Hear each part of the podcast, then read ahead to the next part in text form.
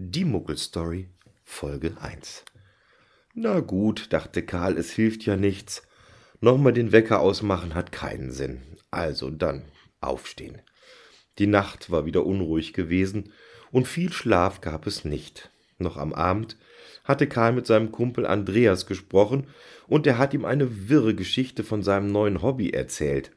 Andreas sagt, in ganz Deutschland und sogar auf der ganzen Welt hätten Leute Tupperdosen oder kleine Filmdöschen versteckt, die man mit Hilfe von Koordinaten und Hinweisen aus dem Internet wohl finden könnte. Früher hat man das wohl Letterboxing genannt, und dann war da noch irgendwas mit Whisky trinken im Dartmoor.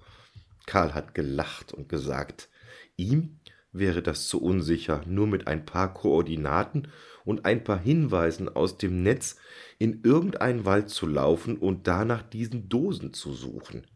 Wer garantiert denn, dass die auch wirklich da liegen, wo sie sein sollen? Könnte ja schon mal passieren, dass sowas in den Müll wandert, wenn's da einfach rumliegt. Andreas hat nur gestöhnt und gesagt, na klar, Karl, wenn da so Muggel wie du unterwegs sind, kann das schon passieren aber meistens wären die wohl so gut versteckt, dass diese, wie er sie nennt, Muggel, so wie Karl einer sei, die gar nicht finden könnten. Und es gäbe wohl genaue Richtlinien, wie und wo diese, wie hat er sie noch genannt, Caches versteckt werden dürften. Na, sicher dat, hat Karl geantwortet, und wenn man sich nicht dran hält, kommt die Tupperdosenpolizei und sperrt dich ein.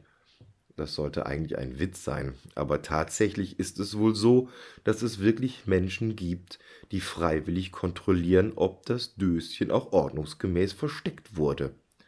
Andreas nannte sie Reviewer, und erst wenn die abgenickt haben, wird der Cache, wie Andreas immer sagt, auf irgendeiner Homepage freigeschaltet. Wenn Karl heute Nachmittag ein wenig Zeit hat, will er mal im Netz schauen – ob das wirklich alles so stimmt, was Andreas da wieder von sich gegeben hat. Und vor allem möchte Karl wissen, warum er jetzt plötzlich nicht mehr der beste Kumpel von Andreas ist, sondern nur noch ein Muggel.